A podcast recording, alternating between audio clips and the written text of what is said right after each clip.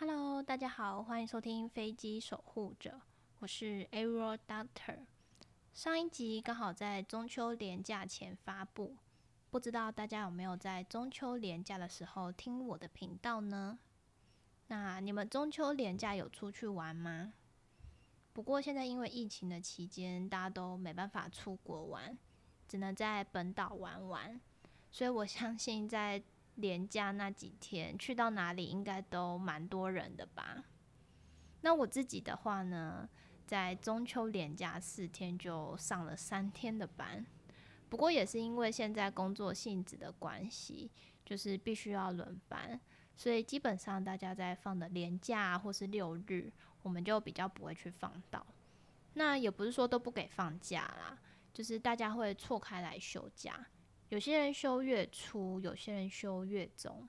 那我自己的话，就是月底有休到三天的年假，之后再来跟大家分享我现在的工作内容。在节目开始前呢，先谢谢在上一集有赞助我的听众朋友，你们的支持给了我很大的鼓励跟动力。那我每次在上架新的一集的时候，就非常的期待大家的留言。然后在上架当天呢，灵感跟想法也会特别的多，就是会突然想到说，哎，我之后可以跟大家聊什么什么主题啊之类的，然后就会赶快把它记下来，免得自己忘记。真的非常感谢大家的支持，希望你们之后也能够继续支持着我。好啦，那就进入我们今天的主题。上一集我们聊到比较多，就是偏技术层面的东西。那身为一个飞机维修员，除了要会这些技术之外，还要会什么呢？那我们还要学会看工单跟工程图。为什么要学会看工单跟工程图呢？如果不会看工单，会发生什么事情？就会发生我上一集提到的我们犯下的错误。当时因为所有人都没有依照工单施工，那又对自己非常的有自信。凭着前面做过好几架的印象来做这份工，我还记得那份工单的第一个步骤，对，你们没有听错，就是第一个步骤，它就是要我们把那个孔给补起来。可是因为我们没有人看工单施工，然后大家又过度自信，所以才导致后面一连串的错误发生。那这就非常的严重，所以这就是要学会看工单的重要性。就是我们每做一个工，都是有它的依据跟它的来源的。那它的依据跟来源就是工单里面写什么，就要你做什么。那你只要按照他写的去做，就不会做错了。那也不能跳步骤去做，跳步骤就跟我们一样，就是连第一个步骤都没有做，然后就一直都在往后面的步骤去做这样子。那因为 F 十六是洛克希德马丁，也就是简称洛马，是他们的飞机，所以我们结构构改的工单啊，都是由他们在撰写的。那他们写出来的工单一定就都是英文版的，你不用妄想说哦，还会有人帮你翻译成中文，这是不可能的。所以要具备一定的英文基础，你才能够看得懂工单在表达什么。在写些什么东西？当然，他所用的一些单字并不会太过于艰深，就是不会到你完全都没有看过，所以还是要具备一些英文的基础能力，你才看得懂在写什么。那他们写工单也不是一架飞机从头写到尾，他一定会分段落去写，每一段每一段的工都不一样。有些段的工，他可能拆跟装会写在同一份工单；那有些段落的工，它可能拆跟装就是各是一本工单。那你就要知道说，你现在在做拆还是在做装的工作。那所谓的段落，就是我上一集有提到的，就是我们飞机会有分站位，每一个站位都有它自己的号码。那我们中机身负责的就是从二七九隔框开始，一直到三四一隔框。那中间的每一个隔框都是加八加八这样子，然后一直往后加到三四一隔框。那每一个隔框基本上都是有他们自己的工单，所以你今天在做的时候，你要知道说，哦，你现在在做的这个这个站位，你拿的工单是不是这个站位要施工的工？那为什么还要学会看工程图呢？就是所谓的蓝图，因为工单内它可能只会告诉你说，它这个地方要锁几号的螺杆，或是打几号的铆钉，但它并不会告诉你说这个螺杆或是这个铆钉它的孔径大小是多大。这个时候你就要去看工程图。那工程图也不是说就是一张小小的 A 四，它是很大一张。那你要怎么知道说它是在这个工程图的哪一个地方呢？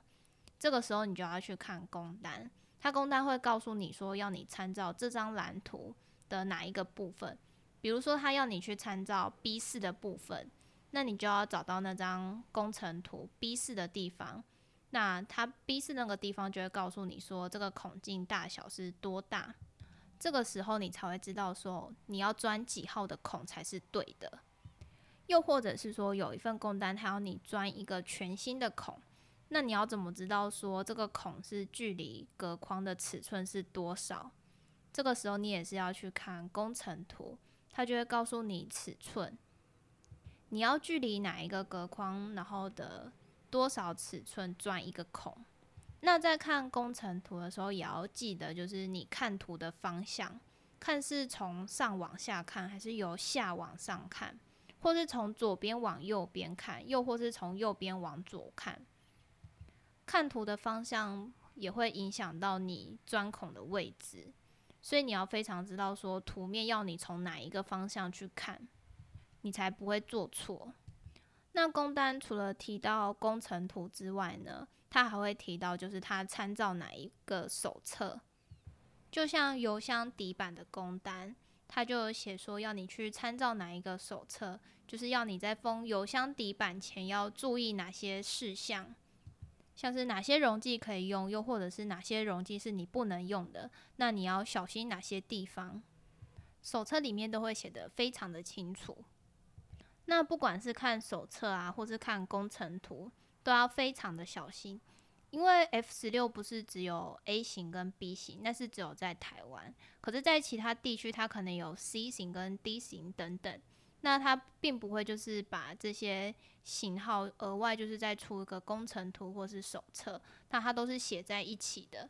所以你在看的时候，你要非常知道，就是我们的型号有没有适用在这些图面，或者是手册在提醒的东西是不是适用在我们的机型。如果不适用的话，当然就是可以忽略它。但如果有通用的话，也是要非常的留意。那工单跟工程图呢，也不是说都万年不变，它一定会定期去做改版。所以你在施工前一定要非常确定你现在所用的这份工单是不是最新版的，又或是你现在在看的这张蓝图是不是最新版的。我们那时候看的蓝图都是电子化，都是 PDF 档，所以都是只能用电脑看。不过有些人就是会习惯性的把它印出来，那印出来也不是说不行，就是你印出来的时候要盖一个章，那那个章就是会有写说你印出来的日期，跟你现在印出来图的版别是多少。之前有些人就是太过于习惯，就是看自己印出来的图。所以导致他就是没有注意到图面其实已经改版了，那他印出来的图是没有改版的，这也是要非常的小心。所以那时候就是主管们还是宣导说，就是你要看图的话，就是还是用电脑上面看图是最准的，毕竟上面放的一定都是最新版的。好啦，那我们如果做完一份工之后要干嘛？就是他工单上面会有很多个步骤。那每一个步骤由谁施工的，就要去盖章。那盖完章之后呢，就要找品保来做品质的检验，看看是否有合格标准。如果检验出来就是没有合乎标准的话，就是你必须要重做。当然也不是，就是你做一个步骤就要找屏保来看一次。有些公司你可以就是做完全部之后，然后再一次找屏保来看过。但有些工就不能这样，像假如说你今天要上磅，那你就必须要找平保来他就会站在你旁边，看着你上的磅数是不是有合乎就是工单里面写的范围。那屏保他们看完没问题之后，他们也是会在旁边盖章。整份工单都给屏保他们盖完章之后，这份工单才算是结束了。那工单其实还有一个功用，就是我们会记录工时，就是这整本工单你用了多少时间去做。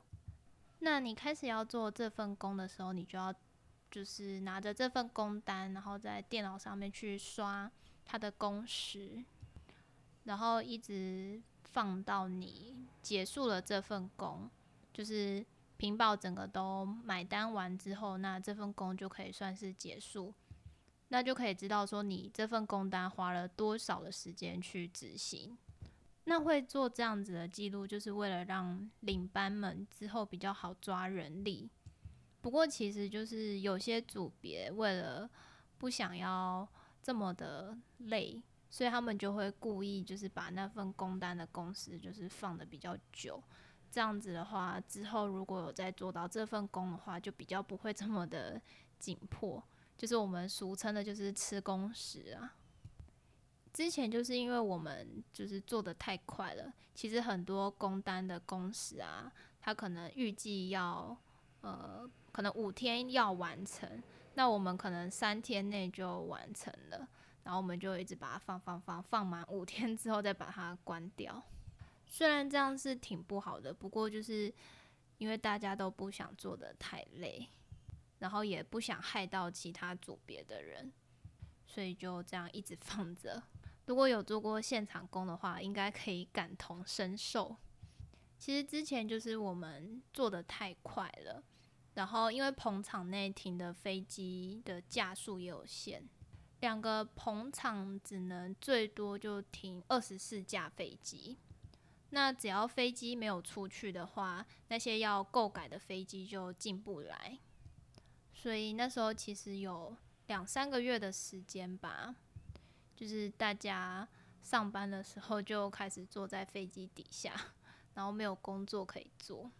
当然这也是没有办法的，因为毕竟飞机也进不来，所以我们也没办法对新的飞机去做购改，只能在 飞机底下乘凉，然后当薪水小偷。